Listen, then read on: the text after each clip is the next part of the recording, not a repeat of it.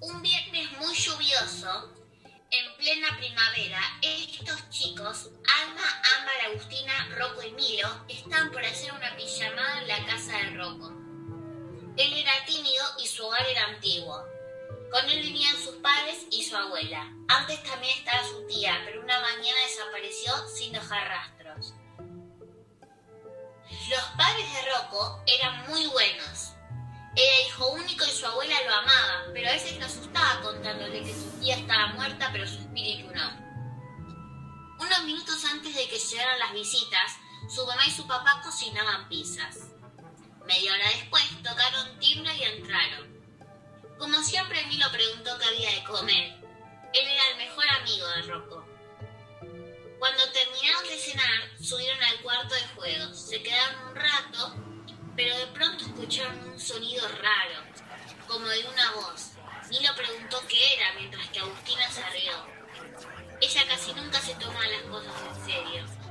Y las otras chicas, Alma y Ámbar, que eran las más valientes, señalaron a un pasillo. Caminaron por la casa hasta que encontraron una puerta que era alta y tenebrosa. De la nada se escuchó un ruido que proveía de esa habitación. Para colmo la lluvia empeoraba. La tormenta era terrible.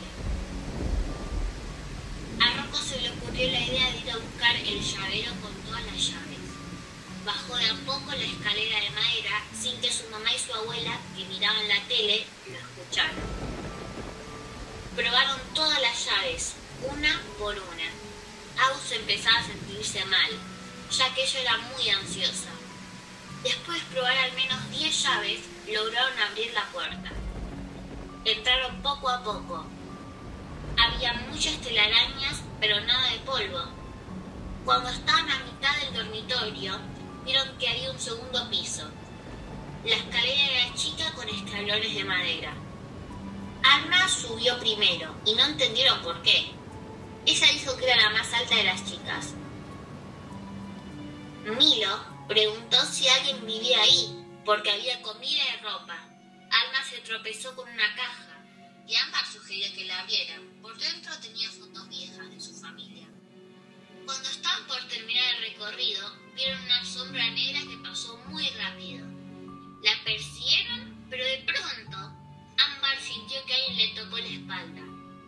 Ella se dio vuelta con mucho miedo. Era la abuela de Rocco, que les dijo, Niños, no pueden. Mientras tanto, Aus le explicaba que habían visto a alguien, pero no le importó, y de mala manera los agarró del brazo. Rocco gritó, ¡basta! Se soltaron rápidamente y fueron en busca de la sombra. La abuela los corría. Ninguno de esos chicos había visto correr una señora mayor ir tan rápido y nerviosa. Cuando llegaron al final del cuarto, darse cuenta que lo que habían visto era algo fantasmal.